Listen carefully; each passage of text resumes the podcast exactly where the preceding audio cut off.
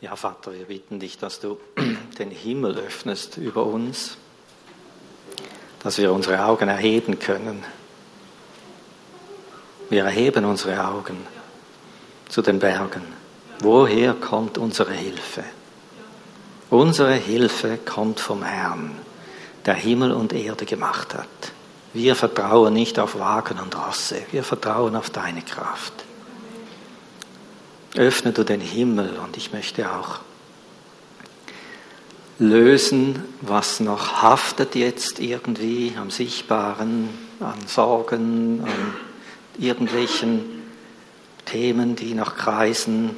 Wir möchten da Lösung aussprechen jetzt, dass die Augen gelöst werden und frei werden. Hier braucht es dich jetzt nicht, hier unten. Wir wollen jetzt nach oben schauen. Wir überlassen alle unsere Lieben, geben wir in deine Hand, alle unsere Umstände, alle unerledigten Dinge, die legen wir jetzt in deine Hand. Es braucht uns jetzt nicht dort. Danke dir, dass wir jetzt noch zu dir schauen dürfen.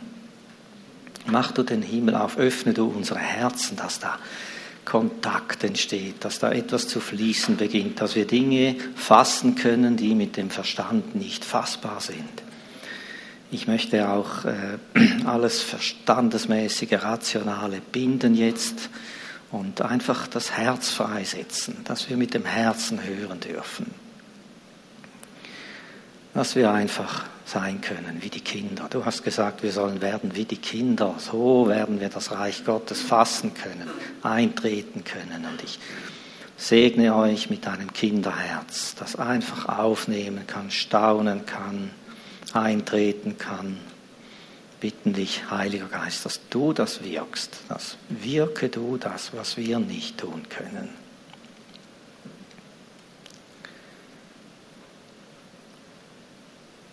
Wir fahren weiter mit dem Thema mit dem Himmel leben lernen. Ich hatte vor zwei Wochen den ersten Teil. Ich habe das so gemacht, dass das unabhängig ist voneinander. Es sind einfach zu diesem Thema zwei verschiedene Schwerpunkte. Wir haben letztes Mal so die, unsere Sinne gesehen, die äh, von Gott geweckt werden und dann können wir in einen lebendigen Kontakt treten zu diesem Gott. Dann treten wir heraus aus dem bloßen Fürwahrhalten und ähm, Heute gehen wir einen gewaltigen Schritt weiter noch, wenn wir die Bibel anschauen, dann geht es um viel mehr wie nur so ein punktuelles Hineinschauen in die unsichtbare Welt, in die Welt Gottes. Äh, wir werden sehen, dass wir dort wohnen. Das ist noch eine ziemlich happige Dimension mehr. Wir sind nicht nur von Gott her, von Jesus, was er errungen hat am Kreuz, diejenigen, die ab und zu einen Blick hineinspähen dürfen, sondern wir haben eine neue Existenz und die ist dort bei ihm. Das gibt eine ganz andere Perspektive. Aber beginnen wir von vorne, wir tasten uns da so langsam heran und brauchen in allem den Heiligen Geist, dass er uns das offenbart. Ich sage euch gleich, versucht das nicht intellektuell zu verstehen, was ich die Schraube, ich habe die Schraube angefasst. Oh, okay, das war das erste Mal und das letzte Mal. Versuchen wir das nicht intellektuell zu verstehen. Das sind einfach Wahrheiten. Und wenn du dein Herz Jesus gegeben hast und wenn Gott in dein Herz gekommen wenn Gott in dein Herz gekommen ist, ja, genau, das ist sehr gut, ja. So gibt es immer wieder Dinge, auf die starren wir, oder? Die ziehen uns plötzlich an. Für das habe ich gebetet jetzt, dass wir das Irdische loslassen können und wirklich jetzt mal in den Himmel schauen können. Dass wir das fassen können, was Jesus für uns geschaffen hat.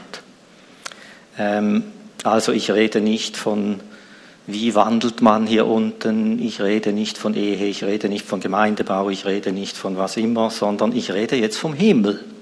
Also wenn ihr irgendwie findet, jetzt, das ist ein bisschen abgespaced jetzt langsam, oder? Ja, das ist es, oder? Definitiv, weil ich rede ja vom Himmel, oder? Also, nur, dass wir das geklärt haben. Ne? Ein anderes Mal wieder ein anderes Thema. Und auch, ich möchte auch den, den Stellenwert nochmals festlegen dieses Themas. Ähm, vieles kommt aus dem Epheserbrief. Diese Realitäten hat Paulus im Epheserbrief in einer unglaublichen Art und Weise dicht komprimiert drin. Und äh, ich habe mal irgendwie in den 80er Jahren von Watchman Nee, das war für mich so ein Mentor in Buchform natürlich. Ich habe ihn nicht gekannt, leider nicht. Oder? Hat er das, den Epheserbrief zusammengefasst in drei Worte. Sitze, wandle, stehe. Punkt. Ähm, und er hat gesagt, das sind die die drei großen Themen. Wir müssen unseren Sitz in Christus einnehmen und aus diesem heraus schöpfen wir die Inspiration und die Kraft für den Wandel und den Kraft, um, äh, um zu widerstehen. Nachher in Kapitel 6, dann wer den Epheserbrief kennt. Oder? Also ich rede vom Sitzen heute, ich rede nicht vom, wie wir praktisch irgendwie etwas tun. Das hat auch seinen Wert, das ist auch wichtig, aber heute rede ich von dem. Das sind die Quellgründe. Dort kommt alles heraus, was dann sich was dann den Wandel ermöglicht. Wenn wir das umdrehen, kriegen wir ein Problem. Wenn wir wandeln wollen, um zum Sitzen zu kommen, äh, um in Christus hineinzukommen, etwas tun wollen, dann haben wir ein Problem das wird schwierig. Umgekehrt, es ist schon passiert. Er hat uns hineinversetzt. Das ist, als du noch keine Ahnung hattest, davon habe ich auch letztes Mal erzählt, als ich zum Glauben gekommen war, da ist es passiert. Ich hatte keinen Hochschein, ich hatte noch nie die Bibel gelesen, habe von gar nichts etwas verstanden und es war da. Wie ein Säugling, ein Tag alt, alles vorhanden. Der hat keine Ahnung vom Leben, oder? Der hat nur Hunger und vielleicht ein bisschen warm oder kalt, und, aber er weiß nichts über diese unglaublichen Funktionen, über seine Stellung, was er eines Tages tun wird. Nichts weiß er. Und alles ist da. Alles ist ihm angelegt.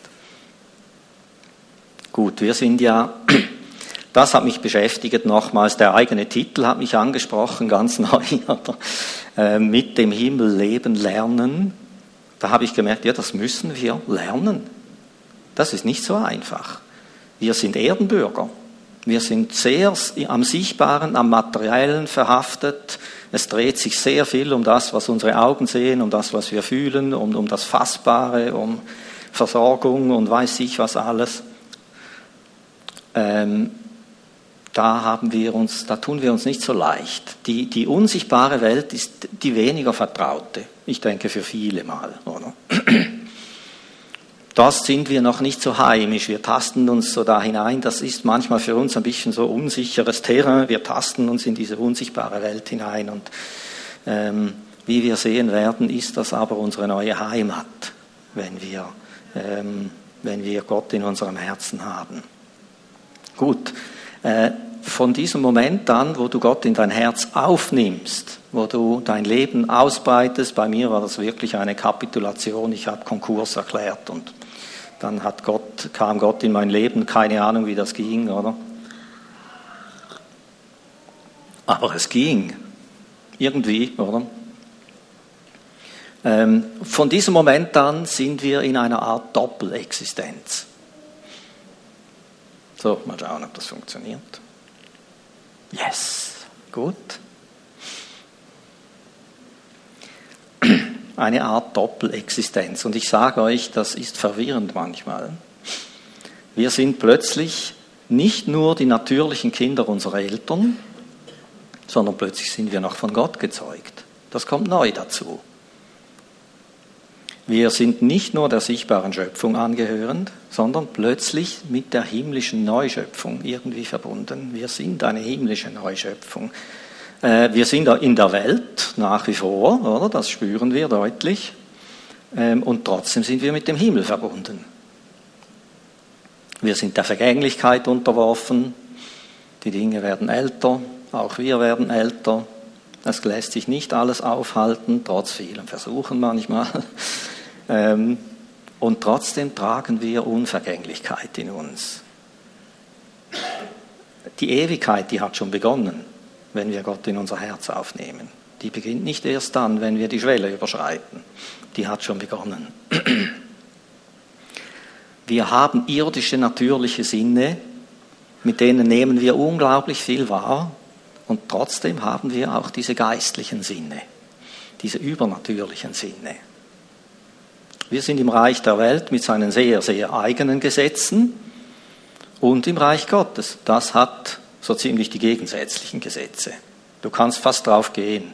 Im Reich der Welt ist es so und so. Wenn du nicht genau weißt, wie es im Reich äh, des Himmels ist, dann nimm mal das Gegenteil an. Dann bist du schon ziemlich gut unterwegs. Oder? Also, um im Reich der Welt hoch hinauszukommen, macht man das und das. Und Jesus sagt, im Reich des Himmels beginnst du zu dienen. Dort beginnst du für die anderen zu schauen und zu dienen und klein zu werden. Dann wirst du groß. Also das gibt schon fast einen Knopf im Kopf, oder? Da, da kommen schon die Fragen, ja, aber und so. Da, da? Also man muss sich daran gewöhnen, dass wir plötzlich diese Art Doppelexistenz haben. Wir sind auch umgeben von Menschen, die das nicht verstehen, das können wir nachvollziehen. Dass irgendwann war bei uns das ja auch so. Wir haben das nicht verstanden. Wir sind einfach in dieser Welt gewesen. Oder? Und plötzlich sind wir nicht mehr so in dieser Welt. Und doch sind wir noch da. Und da kommen dann viele Fragen, die können wir selber kaum beantworten manchmal. Ähm, und es ist ein Kampf. Wir selber sind ja auch noch nicht so heimisch in diesem Neuen.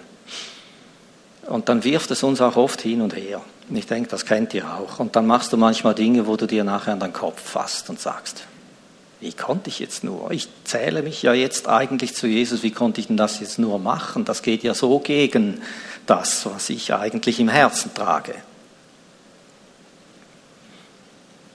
Die Bibel sagt dem ganz schlicht, das ist der Kampf zwischen Fleisch und Geist. Da haben wir diese zwei Existenzen eigentlich. Ähm, mir geht es jetzt darum, dass wir wirklich im, im Himmlischen heimischer werden. Das beschäftigt mich sehr.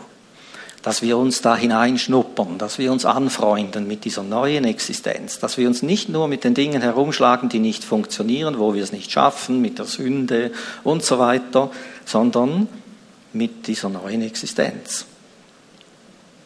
Und da wollen wir mal ein paar Aussagen der Bibel anschauen.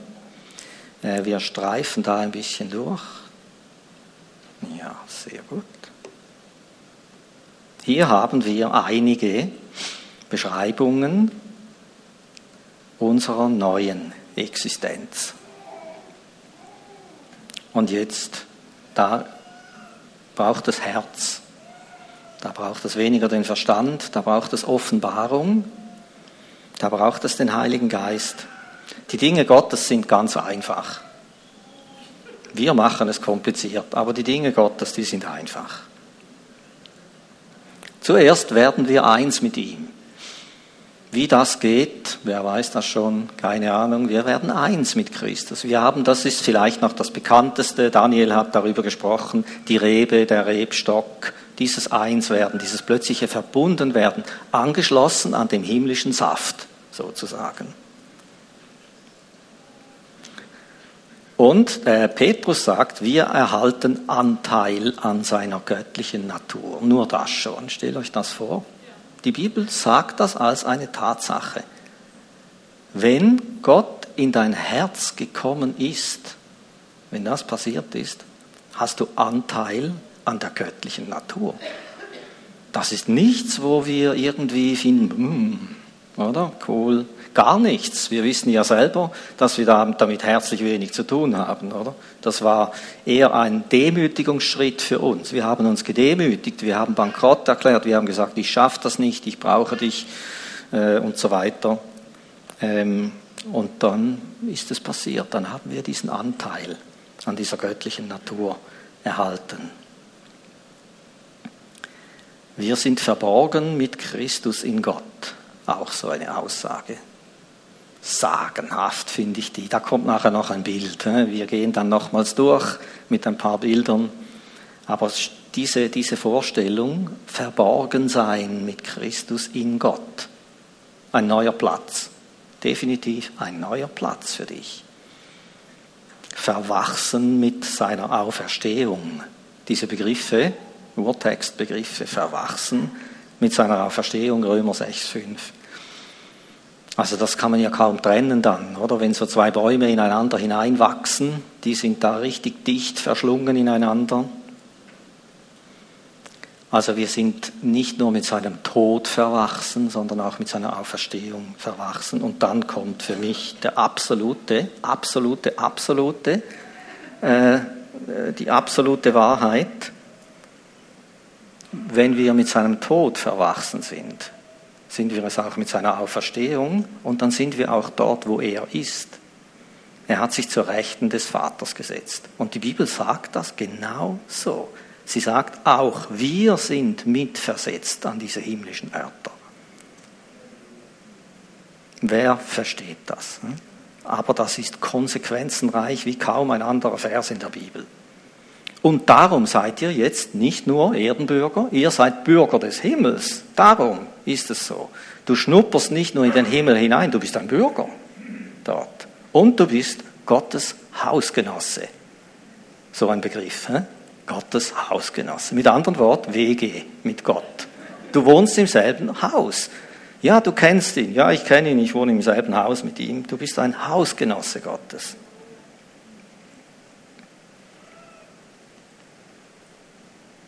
Ja, wir gehen das einige Verse nochmals etwas detaillierter durch mit Bildern. Das gibt dem Ganzen noch so eine andere Note. Dieses Anteil erhalten an seiner göttlichen Natur, das macht das Bild, mir sehr gut, ist von Daniela, wie heißt sie, Bär, glaube ich, aus einem Kinderbuch. Den Himmel berühren, wir sehen hier diese Doppelexistenz, das Stehen auf dem Berg mit beiden Beinen in dieser irdischen Welt und in die himmlische Welt eintauchen. Und was mir noch gefallen hat, ich weiß nicht, ob sie das bewusst so gemalt hat, aber seht ihr dieses Gold, das da herunterfließt? Ich habe gedacht, ja, das ist die Folge davon. Oder? Wenn wir so eintauchen mit, mit unserem Geist, mit unserem Inneren, dann fließt etwas aus dem, fließt dieses himmlische Gold. Du musst das nicht tun und machen und dich anstrengen. Das ist eine logische Folge davon. Das läuft dann irgendwie durch dich durch. Darum sagt Jesus, ihr seid Lichter der Welt. Ihr seid es. Wenn ihr in mir seid, dann seid ihr das, dann, seid dann strahlt ihr. Du musst nicht strahlen, du strahlst, sagt er dann. Das ist so, oder?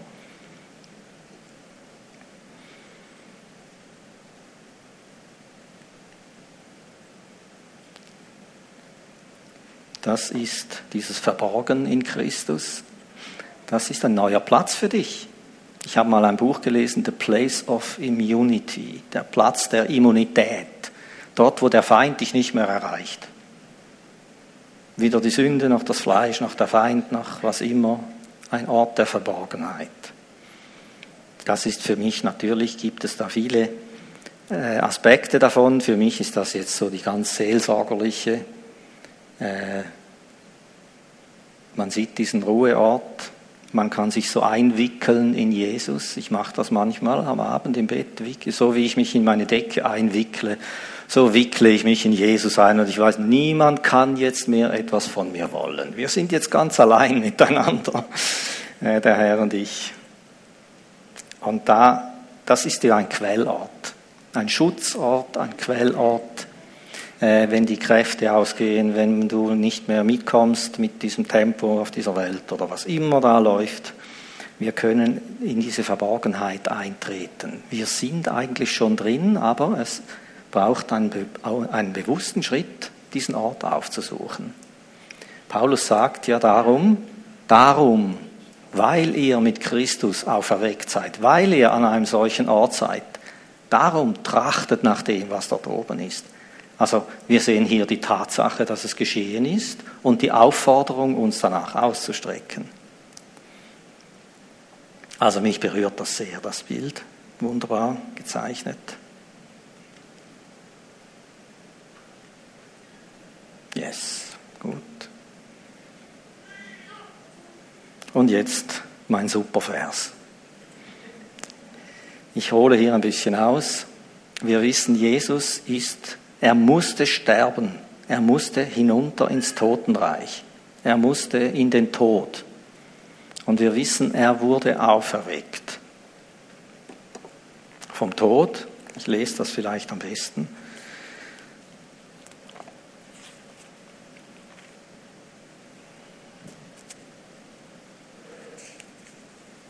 Er wurde vom Tod auferweckt.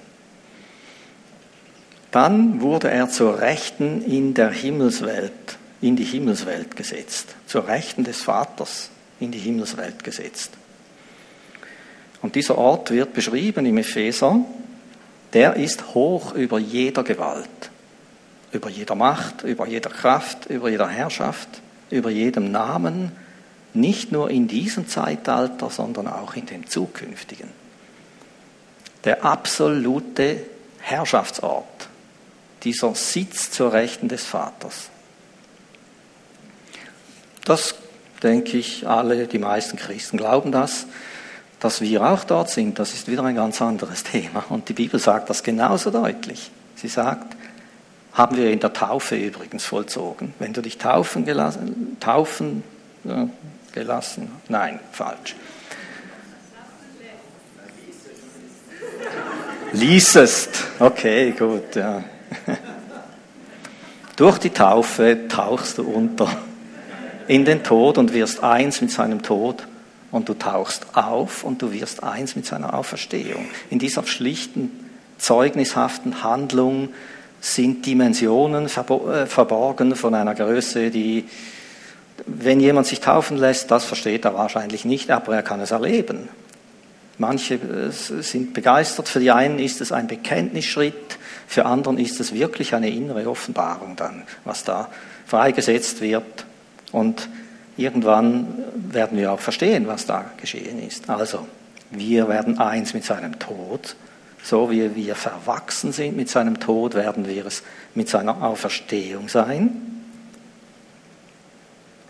Wir werden mit dem Christus lebendig gemacht und er hat uns mitsitzen lassen in der Himmelswelt, in Christus. Das ist der Platz über jeder Gewalt, über jeder Macht, über jeder Herrschaft in diesem und im zukünftigen Zeitalter. Da wird es uns wahrscheinlich etwas schwindlig bei dieser Vorstellung. Aber er erklärt sehr vieles. Zum Beispiel erklärt es, warum der größte Anfänger Christ, der schwächste Christ Autorität haben kann über die Finsternis, wenn er diesen Platz einnimmt. Es braucht keine Anstrengung. Es ist eine Frage des Platzes, wo du sitzt. Da gibt es ja diese, diesen guten Vergleich. Äh, das ist ja von Autorität, wie sie die Bibel verwendet, dieser Begriff Exousia oder wie immer man das ausspricht. Das ist eine übertragene Gewalt. Es ist nicht so, dass wir in uns diese Gewalt hätten, sondern es macht die Stellung aus, die wir, die wir da haben auf diesem Thron. Da hat jemand geschrieben, äh, Exousia, übertragene Gewalt, kann man vergleichen mit einem Verkehrspolizisten. Der steht da, Riesenchaos rund um ihn herum, alles folgt seinen Handzeichen. Jeder Mini könnte ihn überfahren. Und ein Lastwagen sowieso könnte ihn platt fahren, oder? Mit Augenzwinkern geradeaus weg wäre alles. Er fährt, wie er will. Das macht keiner. Macht keiner. Weil da die ganze Staatsgewalt dahinter steht.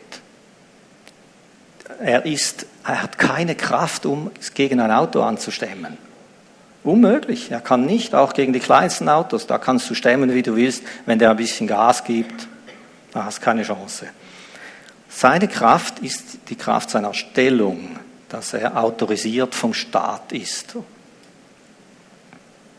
Und darum ist das ein Ort nicht nur der Autorität natürlich, aber äh, wir sind da mit, diesen, mit dieser Natur Gottes verbunden. Wir sind in dieser Teilhaberschaft, in dieser Verbindung.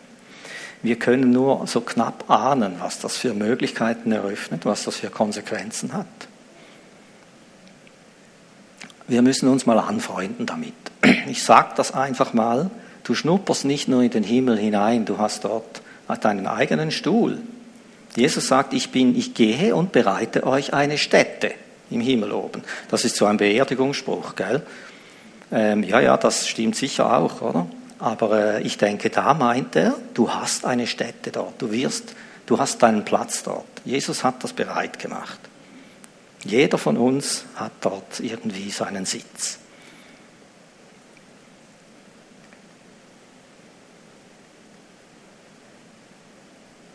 Ja. Und weil wir diesen Sitz haben, sind wir Himmelsbürger. Bürger des Himmels. Mit vollen Rechten. Die Frage ist, wissen wir von diesen Rechten? Glauben wir das? Machen wir Gebrauch davon? Leben wir darin? Wir werden noch schauen, was es so alles braucht, auch damit wir darin sind. Wir sind es offensichtlich auf der einen Seite logischerweise von Anfang an und auf der anderen Seite sind wir es trotzdem irgendwie nicht, oder? Man muss es ja irgendwie in Anspruch nehmen. Wenn du gar nichts weißt davon, dann erlebst du das ein Stück weit, aber du lebst nicht bewusst damit. Und die Hausgenossen Gottes. Uns stehen die himmlischen Tore offen. Wir sind dort oben zu Hause. Das ist unsere zweite Existenz. Also wir sind auch hier. Hm? Wir sehen einander, wir sind hier im Sichtbaren und gleichzeitig in Christus verborgen, mit ihm verbunden. Das ist einmalig in der ganzen Bibel. Das findest du im Alten Testament nicht. Das ist das Geheimnis Christi. Das ist das, wovon Paulus gesprochen hat. Das absolut Neue, dass Gott sich so eins macht. Es ist nicht ein ein, ein Tempel, wo man sich schrittweise nähern muss mit Waschungen und mit Blutvergießen und so weiter. Und dann darf man der Priester einmal im Jahr dann ins Heiligtum, sondern es ist die höchste, allerhöchste Nähe, die es gibt, die Gott gesucht hat. Das Wohnen in meinem Herz, er in uns. Und die himmlische Seite ist wir in ihm. Christus sagt ja, er in uns und wir in ihm. Er in uns, das heißt, Christus ist jetzt hier in mir und in dir, wenn du ihn aufgenommen hast. Und wo immer du hingehst, ist er auch. Du in ihm, das ist dein Platz dort oben, wo du verbunden bist. Das sind die Quellgründe. Dort schöpfen wir heraus. Ich denke, jeder, der einen guten, vollmächtigen Dienst tut, der, der hat gelernt, aus diesen Quellgründen zu schöpfen. Und darum ist es wichtig, sich mit dem Unsichtbaren auseinanderzusetzen, mit dem Himmlischen.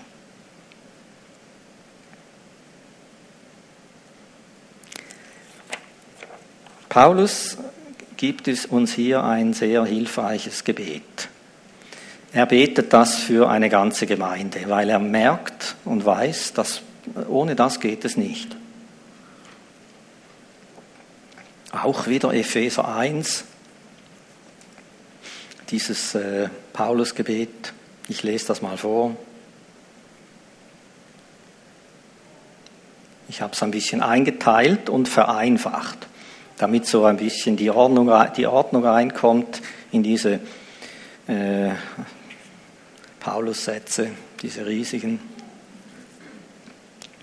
Der Gott Jesu Christi, unseres Herrn, der Vater der Herrlichkeit, und jetzt sehen wir, er spricht das zu Gläubigen. Gebe euch den Geist der Weisheit und der Offenbarung. Die Gläubigen brauchen diesen Geist der Weisheit und der Offenbarung. Es gibt noch viel mehr, versteht ihr? Viel mehr, was, es noch, was, was noch vor uns liegt. Und auch hier zeigt es, da gibt es keine, keine Grenze nach oben. Darum braucht es immer mehr diesen Geist der Weisheit und der Offenbarung um Gott zu erkennen. Das ist immer das Zentrum. Wo ist der Herr? Was tut er? Wie ist er unterwegs? Was will er? Jesus sagte schon, ich kann nichts tun, wenn ich, äh, außer das, was ich den Vater tun sehe. Jesus sagt, ich kann nichts tun. Er selber sagt das. Das heißt, es gibt Gebiete, da sind ihm die Hände gebunden, da kann er nichts machen. Er als Gott. Das meint Philipper, wenn er sagt, er hat sich seiner Gottheit entäußert. Die hat er im Himmel oben gelassen. Das heißt, er hat sich in die völlige Abhängigkeit mit Gott begeben. Er muss sehen, was der Vater tun will, und wenn er das tut, dann bricht das durch die irdischen Gesetze durch, bis zu Tod und Auferstehungen und alles. Das ist dann egal. Da gibt es keine Grenzen dort. Oder Stürme werden gestillt oder weiß ich was. Und jetzt kommen unsere Sinne, diese müssen erleuchtet werden. Er erleuchtet die Augen eures Herzens, damit ihr wisst, und da kommen diese drei Dinge. Die Hoffnung der Berufung, damit ihr wisst, was der Reichtum dieses Erbes ist. Damit ihr wisst, was diese überragende Größe dieser Kraft ist. Berufung, Erbe, Kraft. Er möchte, dass wir wissen, was uns von Gott geschenkt ist.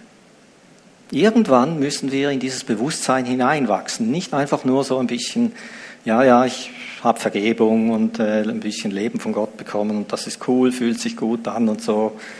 Da gibt es so unendlich viel mehr zu fassen. Und was Christus am Kreuz errungen hat, so unendlich viel mehr. Und er möchte, dass wir das sehen und das braucht den Heiligen Geist. Das haben wir letztes Mal ein bisschen angeschaut. Ohne Licht siehst du nichts. Es braucht das Licht, es braucht himmlisches Licht, auch hier, damit wir sehen, was das Hoffnung ist übrigens. Einfach kein gutes Wort, finde ich. Äh, das ist im, Deutschen so, ja, ich hoffe, oder? Vage. Im, im Griechischen ist das, ist das eher Erwartung. Erwartung. Etwas, was nicht gerade vor mir liegt, was etwas weiter liegt, Erwartung. Andere übersetzen das mit das Erwartungsgut. Das, was ich zugute habe, zu erwarten. Das ist doch viel konkreter, oder? Also was können wir erwarten aus diesem himmlischen Ruf heraus? Was ist das für ein Erbe? Also angenommen, du, bei dir würde ein Brief ins Haus flattern und da steht, du hast geerbt. Ich denke, das würde jedem seine Neugier wecken, oder? Denkst, oh ja, okay, so, oder? Nein, sofort an, anrufen. Ich weiß ja nicht, wie das geht da mit diesen Erbschaftsdingen, oder? Ich stelle mir das jetzt einfach so vor, ich käme in Bewegung, oder? Dann stellte ich mir, weiß ich was vor, irgendwie ein sonniges Haus in der Toskana oder sowas. Vielleicht ist es irgendwie da unten an der Straße, da ist ja keine Ahnung. Oder was immer dann, oder? Also da kommt unsere Fantasie dann ziemlich ins Rollen, oder? Wenn du geerbt hast, und da haben wir auch schon wirklich spannende Geschichten gehört von Leuten, die haben tatsächlich fast eine Million geerbt und haben gelebt wie, ja, so im Messi-Stil oder so. Und äh, wirklich, es ist verrückt, aber das himmlische Erbe übertrifft alles. Alles. Unglaublich alles. Wenn wir die, die verrücktesten Geschichten lesen von Gottesmännern, die so weit gingen wie kaum ein anderer, was du da liest in diesen Biografien da. Ich weiß auch nicht, manchmal tut mir das nicht mal so gut weil das ist dann so viel und ich denke, ja, wo stehe ich denn da und so. Oder? Aber man sieht, was ist möglich, was wäre möglich. Und Gott geht mit dir so weit, wie du möchtest, wie du gehen möchtest. So weit geht er mit dir. Und dann natürlich diese Kraft, diese überragende Größe seiner Kraft. Und da macht er noch einen Nachsatz. Er sagt, das ist diese Kraft, die Jesus von den Toten auferweckt hat. Das ist Auferstehungskraft. Das ist diese Kraft, die jedes Gesetz der Erde aushebelt, ungültig macht. Gut.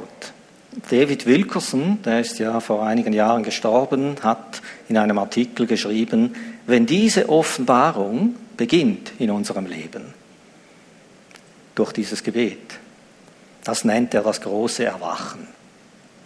Auch für uns Christen, das große Erwachen beginnt dann. Da wird nichts mehr so sein wie vorher. Gut, wie können wir tiefer darin leben?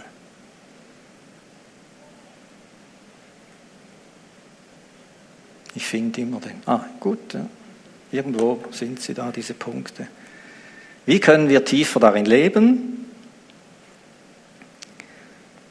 Ähm, habe ich mir ein bisschen Gedanken gemacht darüber, wie kommen wir da mehr hinein. Wir sehen ja, es ist von der Bibel her ganz klar und deutlich, und ich habe das jetzt knapp gemacht, aber es ist ganz klar und deutlich so geschrieben, es ist so. Ähm, und wir sehen, ja, bei mir ist es so, so lala, oder? Also, ja, ja, ist schon, oder? Aber äh, nicht so in dieser Fülle. Und da sind wir wirklich auf biblischem Boden. Weil die Bibel sagt uns ja, das, das fliegt uns nicht einfach zu.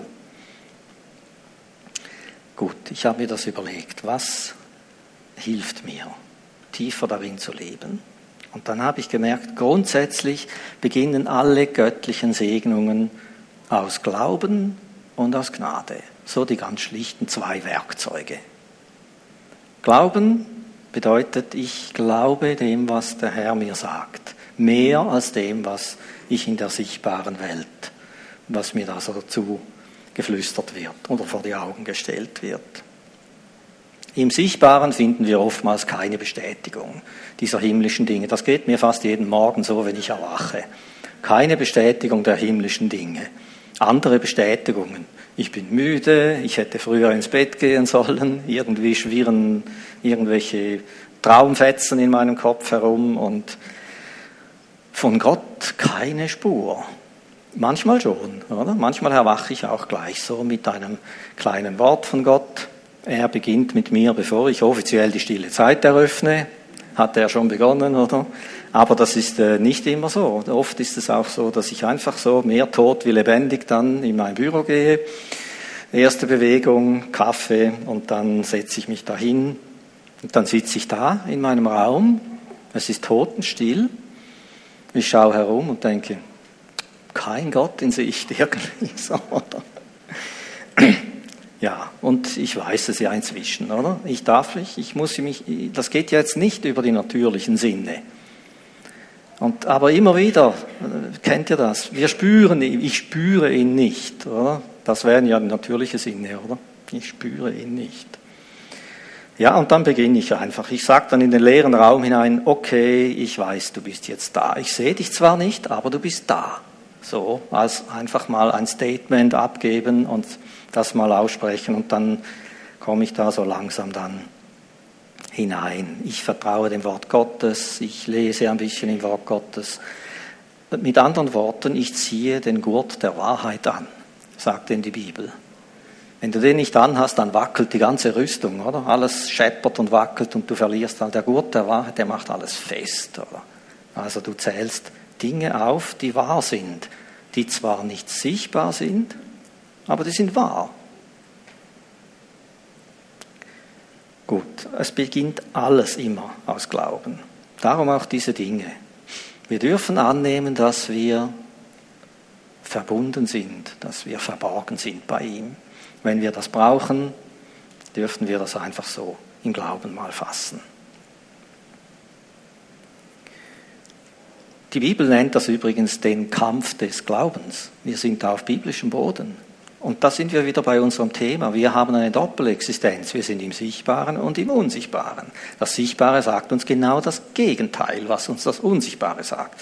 Das ist der Kampf des Glaubens. Und hier treten wir ein in die Schar der Millionen, die vor uns waren, die mit uns sind, die nach uns sein werden.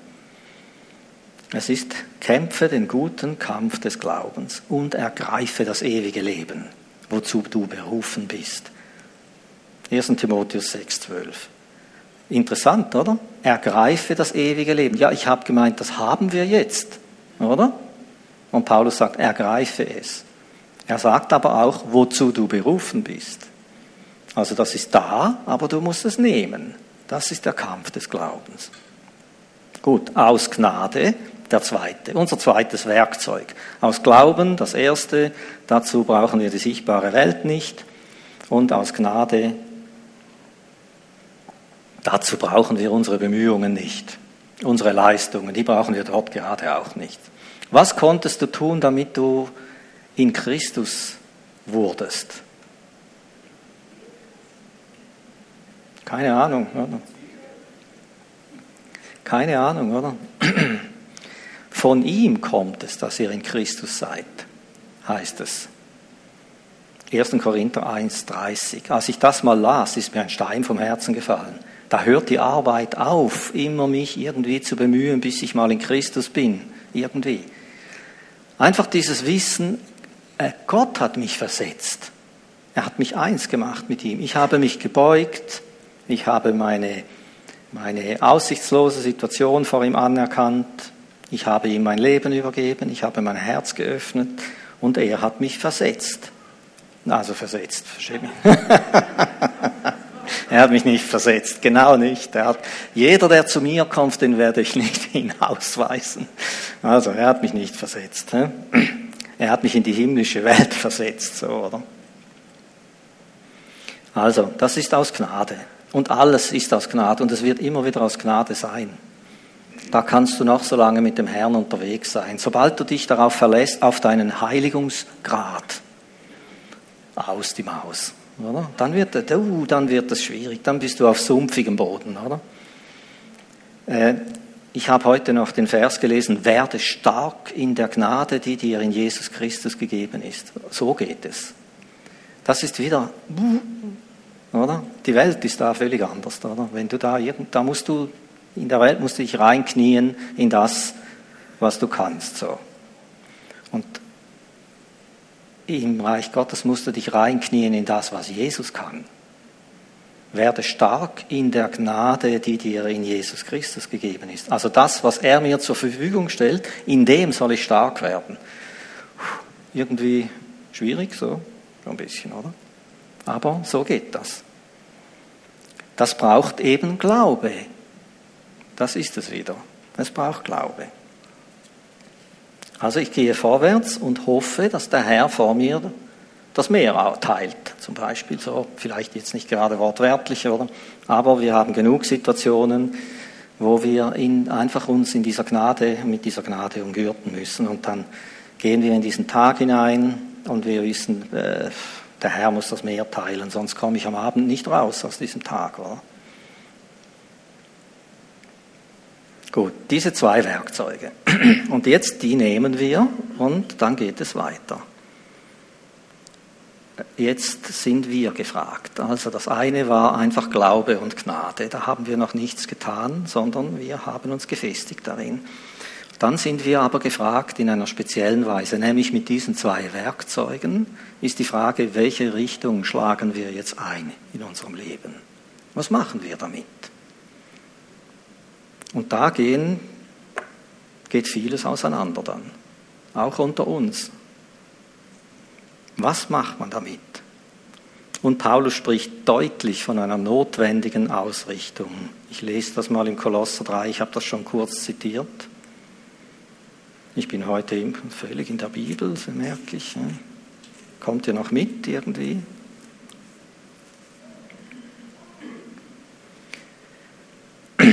macht, macht Sinn, was er da sagt. Er sagt, wenn ihr nun mit dem Christus auferweckt worden seid, Taufe, untertauchen, auftauchen, neues Leben haben, das ist auferweckt sein, so sucht, was droben ist. Eine verblüffende Logik, oder? Also wenn ich schon da hinauf versetzt worden bin, dann sollte ich mich auch irgendwie interessieren für das, was da oben ist, so mit einfachen Worten gesagt. Sucht, was da oben ist, wo der Christus ist. Und wieder sagt er es, sitzend zur Rechten Gottes. Wir sollen diesen Platz aufsuchen. Sind auf das, was droben ist, nicht auf das, was auf Erden ist. Denn ihr seid gestorben und euer Leben ist verborgen mit dem Christus in Gott. Und dann wird er ziemlich ungemütlich konkret. Tötet nun eure Glieder, die auf der Erde ist. Unzucht, Unreinheit, Leidenschaft, böse Begierde, Habsucht, die Götzendienst ist. Zorn, Wut, Bosheit, Lästerung, schändliches Reden und so weiter und so weiter.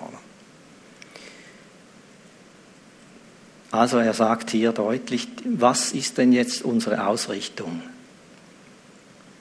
Es ist wichtig, dass wir unser Leben ausrichten, dass wir nach diesem himmlischen trachten. Damit meint nicht, wir sollen irgendwie abgehoben werden. Versteht ihr? Er sagt ganz deutlich, was wir loslassen sollen. Das sind eigentlich die Dinge, die uns das Leben vermiesen. Das sind die Dinge, die auch äh, die Menschen um uns herum ihr Leben vermiesen mit diesem Verhalten, oder? Unzucht, Unreinheit, böse Begierde, Geiz, Neid. Das sind alles Dinge, die machen unser Leben kaputt, nicht lebenswert, ist nicht schön so. Wenn du am Arbeitsplatz so bist oder umgeben bist mit solchen, da hast du bald genug, das ist schwierig, oder?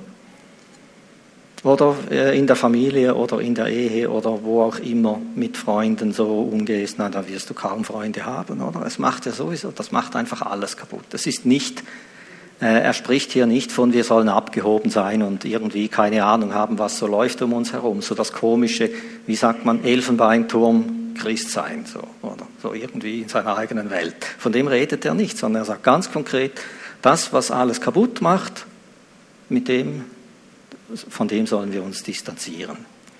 Und das, was das Leben fördert, was uns allen im tiefsten gut tut und vorwärts bringt, nach dem sollen wir uns ausstrecken. Und die Quellgründe, die sind bei Christus, dort oben. Eigentlich sagt Philippa 3,12 nichts anderes. Ergreife, wozu du von Christus ergriffen worden bist. So, das wäre so die Zusammenfassung. Er hat mich ergriffen, ich habe noch keine Ahnung, wo und was und wie überall hat er mich ergriffen und für was. Und ich muss jetzt lernen, das zu ergreifen, wozu er mich ergriffen hat. Und dafür musst du auch wissen, was das ist. Eben wie dieses Erbe, das du da das in dein Haus geflattert ist. Und das wird dann verkündigt da. Ich kenne das nur vom Film, dann sitzen sie da und er nimmt da die Blätter hervor und jeder denkt, jetzt kommt der große Kuh und die einen gehen leer aus und so. Äh, kennt ihr das von den Filmen irgendwie schon? Also, und dann geht's los, oder? Das Chaos. Gut. Aber unser himmlisches Erbe, das bekommt nicht jemand anderer. Das ist für uns gedacht. Noch ein, ein letztes Beispiel. Auch Mose stand in diesem Spannungsfeld. Ich nenne es mal, was ich erlebe und was ich glaube. Das dieses Spannungsfeld. Im Alten Testament finden wir, glaube ich, keinen. Es heißt von ihm, keiner stand mehr auf wie Mose, der mit Gott von Angesicht zu Angesicht sprach. Keiner war, war so nahe bei ihm, oder? Und er war auf dem Berg Sinai und hat in die himmlische Welt hineingeschaut und hat den ganzen Bau der Stiftshütte im Original gesehen dort oben. Das heißt in den geistlichen Dimensionen. Was sie dann hier unten gebaut haben, das war ein kleines Modell, so ein, wie ein Spielzeugmodell kann man das im Gegensatz zu diesen himmlischen Dimensionen. Er war der, der hat hineingeschaut. Die höchste Nähe mit Gott und in die unsichtbaren Dinge. Und dann heißt es im Hebräerbrief von ihm, als sie durch die Wüste zogen. Er musste standhaft aushalten, so als sähe er den Unsichtbaren. Er musste standhaft aushalten, so als sähe er den Unsichtbaren. Gab es also bei Mose Zeiten, da hat er ihn nicht gesehen. Da war diese Wahrnehmung, diese geistliche, wie nicht da. Und dann musste er standhaft einfach ausharren und sagen, ich spüre das jetzt nicht, aber Gott ist nicht anders. Er hat sich nicht geändert. Er ist immer noch derselbe. Er steht da, er ist treu, er führt uns, auch wenn wir vielleicht jetzt nicht gerade den Durchblick haben. Und das war ein unglaublicher Kampf, vor allem wenn du eine Million Menschen durch die Wüste führst. Und bei, jedem, bei jeder Schwierigkeit wirst du, wirst du fast gesteinigt, oder? Oder dann heißt es, wir gehen wieder zurück nach Ägypten. Ich habe die Nase voll von diesem Manna da, oder? Da hatten wir Zwiebeln und Melonen in, in Ägypten, so. Und dann hat er einmal die Geduld verloren. Das heißt zwar, er war der sanftmütigste Mensch von allen, aber irgendwann ist ihm der Faden gerissen, oder? Das war dann auch nicht gut. Oder? Aber er stand in diesem unglaublichen Spannungsfeld, einfach in einer viel größeren Dimension wie wir. Ich, wir haben eine kleine Herde zu führen. Wenn du Familie hast, hast du eine kleine Herde. Mose, seine Herde war eine Million. Und er hat das geübt zuerst in der Wüste. Er war 40 Jahre zuerst in der Wüste, bevor er das Volk rausholte. Und diesen 40 Jahren hat er seine kleine Herde gelernt zu hüten. Das sind so unsere Anfangslektionen. Also beklag dich nicht. Und ich sage das auch zu mir. Meine Frau wird mich daran erinnern. Wenn es wieder mal richtig wüstenhaft her und zugeht, ähm, wir lernen da die, die, diese Lektionen, die wir später mit einem oder zwei Nullen dahinter äh, anwenden werden müssen dürfen. Sag immer. Gut. Gut. Ich bete, ich möchte einfach noch beten, dieses Gebet, weil das war ein Gebet, das Paulus für eine ganze Gemeinde gebetet hat. Dieses Gebet um Offenbarung, um erleuchtete Herzensaugen, das hat er über der ganzen Epheser-Gemeinde gebetet. Einfach, er sah diese Dringlichkeit, dass diese Gemeinde mehr in das hineinwächst, dass sie mehr Licht bekommt über Gott und über all das, was Christus für sie geschaffen hat. Und ich denke manchmal, ja, wir beten nur immer das Vaterunser miteinander. Was ist denn das? Habe ich noch nie in einer Gemeinde erlebt, dass man dieses Gebet miteinander gebetet hat. Ist auch ein Gebet, ein biblisches, oder? Das könnten wir tun miteinander, zumindest die das möchten. Ich schaue mal, ob ich da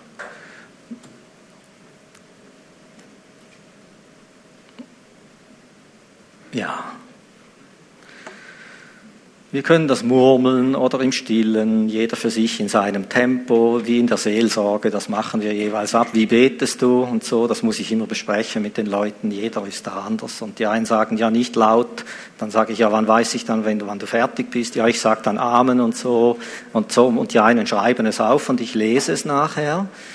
Und die anderen, die können so gut laut beten, das ist alles da und es ist alles okay und Hauptsache, wir wenden unser Herz Gott zu. Beten ist das Gegenteil aller Künste, hat Ralf Luther gesagt. Das muss, wenn es gekünstelt ist, ist das Gebet aus. Das ist das Gegenteil aller Künste. Vielleicht können wir es so machen, dass wir einfach eine, zwei Minuten so vor Gott sind und das zu ihm sagen. Ich bete das mit meinen Worten so und dann dürft ihr auch nach vorne kommen, die möchten, dass wir für sie beten, dass das zunimmt, dieses Licht. Und die Lobpreisgruppe wird dann übernehmen. Okay. Ja, wir danken dir. Vater im Himmel, Vater der Herrlichkeit. Und wir bitten dich, dass du diesen Strom fließen lässt vom Himmel den Strom der Weisheit und der Offenbarung, dass das so über uns kommt jetzt, dass unser Herz von diesen Dingen erfüllt wird. Dass wir dich sehen dürfen, wo du bist, was du sagst, wie du dich bewegst, wie du bist überhaupt in deinem Charakter, was du tun möchtest jetzt, auch gerade jetzt im Leben meiner Geschwister hier. Wo möchtest du dich bewegen?